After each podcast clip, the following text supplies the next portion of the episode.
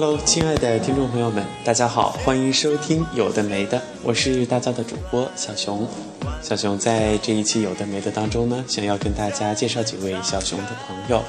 第一位是小熊在校大学生舞蹈团里面的一位老师，她是武汉音乐学院舞蹈系的一个女孩，现在已经大四毕业了，目前呢在厦门航空公司做空姐。那么生活也是过得比较充实。小熊觉得谢老师是一个比较正能量的女孩，真的。她大四的时候呢，基本上每周会到我们学校来一次，来教我们舞蹈基本功，给我们排舞，不管是晚会的舞蹈还是大型的节目演出等等，她都非常的上心。而且她是一个比较严格的人，做事呢要求就要做到最好，一丝不苟，尽职尽责。我记得有一次是要排练学校的迎新晚会，当时学校的场馆呢在晚上九点半就要闭馆，会驱赶我们。学校的大叔呢也是尽自己的本分职责，但是我们还想要把舞蹈练得更好，这不仅仅是谢老师的心愿，也是我们对自己的要求。所以我们当时就在学校体育馆外的一条校道上就开始跳起来了。女生跳孔雀，男生也跳孔雀，引来过路的人一阵的欢呼。当时呢，因为有他们做观众，就跳得越来越带劲儿，而且跳了好几遍。因为谢老师平时对我们的基本功训练比较严格，劈叉、下腰、压腿等等，有时候我们会觉得他特别的凶，而且很搞笑的，就是很有趣吧？不应该说搞笑。就是他会让我们就是保持一个姿态，几个八拍。当他数一二三四五六七八，二二三四五六七八，说到这儿他就出去接电话了，或者跟人家聊天，聊一会儿回来说啊，说到哪儿了？OK，一二三四五六七八，我们就只能够忍着。但是我记得在印象当中，每一次训练我都是叫的最惨烈的那一个，因为我不是从小就跳舞。我从小有一颗想跳舞的心，但是苦于在学习成长的过程当中呢，都是女性班主任偏多。每一次学校有活动，不管是六一还是五四青年，都是选女生去跳舞，男生呢机会本来就很少，所以我就错过了自己的舞蹈生涯上面的造诣。到大学里面来才开始跳舞，而这些基本功也是到大学里面才开始练。所以呀，人老了骨头就硬了。自然在做这些基本功练习和训练加强的时候呢，就是最痛苦的，就会叫的最惨烈。当我们知道谢老师不再带我们舞蹈团继续跳舞之后呢，大家有一阵小伤感。但是呢，我们大家更多的看到的是谢老师今后的发展，还有我们自己也应该成长，因为离别是咱们生活当中不得不面对的，每个人都会遇到的一个问题。当我们在遇到这些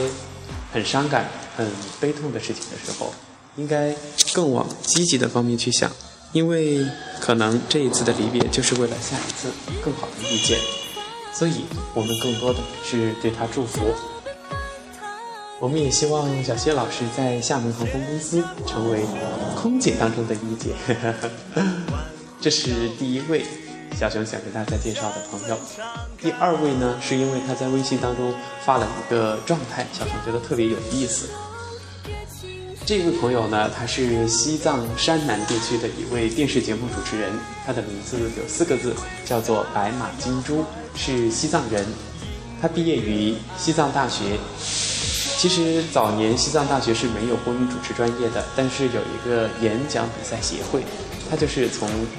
这个协会当中出来的，最终走上了荧幕。他发的这个微信的内容啊，其实与他的经历是没多大关系的，但是呢，又有一定的关系。就是他在毕业的时候，给上海的某一家航空公司发了一个这个，就是自己的简历。当时可能是招空少，可是这个简历发出去之后呢，一直杳无音信，也就没把这个算作是一回事儿了。结果呀，昨天，他又收到了这个航空公司的这个回应，说他的这个履历通过申申请了，审核通过了，让他去面试。然后他就来了一句：“这也是醉了，尼玛都是两年前的事情了，现在让我去。”我都已经工作两年了，会觉得有些 真的有些搞笑，这个是真搞笑，也是生活当中的小插曲吧。不过，如果说让我选择的话，我可能应该不会放弃现在安稳的工作和已经形成小定式的生活习惯和模式，再去一个新的地方开始。如果说有的人愿意去挑战生活当中的未知的话，愿意去创造更多你想象不到的这些惊喜的话，那可以放弃自己目前的工作，去闯荡一番。因为年轻嘛，没有什么不可以。这是我的主播朋友。再说另外一个主播的故事吧，他是一个东北人，因为小熊所在的县城呢，也有一个县广播电视台。曾经呢，也是看过他的节目。其实我很早就梦想着有一天自己也能够做到主播台上去，不过也就实现过这种梦想一次，就是去实习的时候经过他们考核。不过考核的结果很残酷，第一个声音还是不够成熟，第二个啊孩子气、奶声奶气，学生味儿太浓了，不适合做这种比较正统的、客观的、严肃的。就是报道新闻，所以就没有机会再进主播台，只能够坐在播音间、录音室做广播。这位朋友的话，他的人生也算是一个传奇吧。在去年的时候，他从广东县里面的广播台辞职了，然后呢就开始游历全国，骑着他的摩托车，西藏啊、大西北呀、大东北呀、西南沿海啊，不对，西南和东南沿海。我说错了，然后呢，他这一次啊，我从我的师傅那儿，也就是我的老师那儿了解到，他现在又回到我们县里边。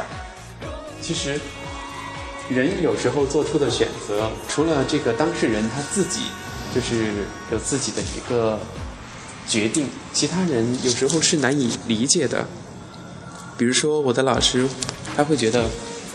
这个决定其实是不太明智的，因为。那位主播已经是二十五六岁了。如果说再回到县里面签三年的这个工作合同，那么人生中最美好的、最可能走向更高舞台的这样的机会就没有了。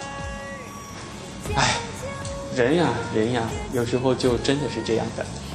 那么本期节目有的没的，就跟大家分享了三位小熊的朋友的故事。最后啊，小熊要说一说小熊最近的这一次经历吧。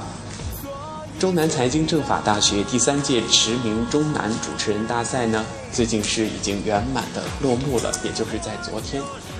一共是有两百多名选手去报名，决赛是选出了十四名，一共经过初赛、复赛、决赛三轮比赛。小熊大一的时候参加过这个比赛，但是第一轮就被刷了，当时呢也没有觉得有多伤心。还是有一丢丢难过的，因为到大学里面好不容易可以有一个机会参加一下这些比赛，可是呢，哎，就这样夭折了这个梦想。那么今年还是去参加了，不过因为两个重要的活动重叠在一起，下午有演出，中午抽空去参加，所以就比较急。整个流程下来，给评委的印象就是特别着急，所以也也没有取得很好的成绩。好像是没有进，因为我没有收到复试的通知。但是后来他们说进了复试，只是没有人通知。我就觉得天哪，这就是一个啊让人难以接受的事情。要么就不要告诉我，要么就早一点告诉我，让我觉得我心里面特别的难受。呃，小熊现在是中南大主持人工作室的一名成员。那么在这一次比赛当中呢，是作为工作人员，主要负责这一场晚会的这个。催场的事情，就是包括台前幕后的所有的这些需要做的事情，都由我这个催场来负责。刚开始呢，是选我一个人来统计这些选手的照片、宣传、视频、服装、灯光、音乐、才艺，啊，PPT 等等很多零碎的事情。后来考虑到一个人可能做不过来，又给我找了一个帮手，然后他也成为了。这个催场的总负责是新闻学院的一个好朋友，然后我们两个人就一起来做这一场晚会的主催。主催，我是醉了，我现在说话绕不过来，太冷了。我现在是在我们学校的一个地下车库里面录这期节目，也是拼了。呃，这一次比赛，因为学校里面最近承办的活动比较多，有全国的这个税法比赛在我们学校举行，接着就是全国创青春在我们学校举行，而且中央共青团这个书记处书记也到我们学校莅临学校来做这个报告和这个检查吧，所以呢，学校就比较高度重视。而我们这个活动呢，没有这些活动这么高大上，所以就一推再推。直到昨天才，昨天晚上才落下帷幕。我是昨天上午得到通知，他们安排我去作为这个替补选手，因为有一位非常优秀的一个女选手，因为她的腿受伤了，韧带受伤，所以到台上穿高跟鞋可能会拿不出状态来，也跳不了舞，所以他就放弃了这次比赛。其实我觉得我很佩服他，因为一个人。有这样一次机会，但是又要自己亲自的把这个机会断送掉，是需要很大的勇气和决心的。他说了一句话，我特别的欣赏：要么我就不上，要上我就要拿出最佳的状态，我要沉淀自己，厚积薄发。人应该这样的，只有潜心学习，积累了一定的东西之后，才能够大放异彩，一鸣惊人。当我接到这个任务的时候，我就惊呆了，因为其他的选手都准备了好几周，我只有一个下午的时间，还不到，也就三四个小时。回到寝室，赶紧制作了一个 PPT，也就作为我的自备主持。然后呢，才艺没有想。第三、第四环节，也就是情境搭档主持和这个即兴评述，是要到台上才能够抽签呀，决定跟谁一组啊，决定抽什么题，这些都是未知的。好吧，那我就以一种当绿叶的心态去参加了这次比赛，而且我的宣传视频也就是在彩排的现场录制的。其实，人有时候没有得失心，反而能够更好的表现自己吧。我觉得这也算是一一次难得的机会吧。我很感谢，呃，我在惋惜这位选手退赛的情况下，我也很幸运。很感谢他们把这次机会给了我，让我上台。那么最后的结果就是得了一个二等奖，十四名选手，呃，得分在第排名第四。决赛决决出了一名金话筒奖，一名一等奖，两名二等奖。其实我觉得比赛的结果很多人都很看重，但是其实能够到台上去把你想要展示的东西展示给很多专业的评委老师。很多你的这个支持者，很多优秀的这个选手，大家互相学习，也是一个不错的机会。我记得，呃，新闻学院的一位老师给我的评价是，我当时穿着西装，很难得在大学里面这么正式一次。他说，我给他的感觉就是有一点像郎永淳，因为我说话呀，或者是做节目的时候，感觉就比较像。如果说我当时的自备主持是主持的一档新闻节目的话，可能会更好。而我当时选择的是主持一档旅游节目，所以这一环节的分儿也不高。宣传视频呢就很随性，坐在那个呃嗯音乐厅，也就是大家在下面看台上观众表演的地方，录了一个。跟其他选手的精心准备，还后期剪辑来进行装饰的视频相比，我那个简直就是，啊，太 low 了。但是后来，也就是慢慢的越比越轻松，没有什么思想包袱，也没有心理负担，所以也发挥的还可以吧。总之，我是抱着第一轮就被淘汰的这样的心态上去，然后得到一个二等奖。我觉得其实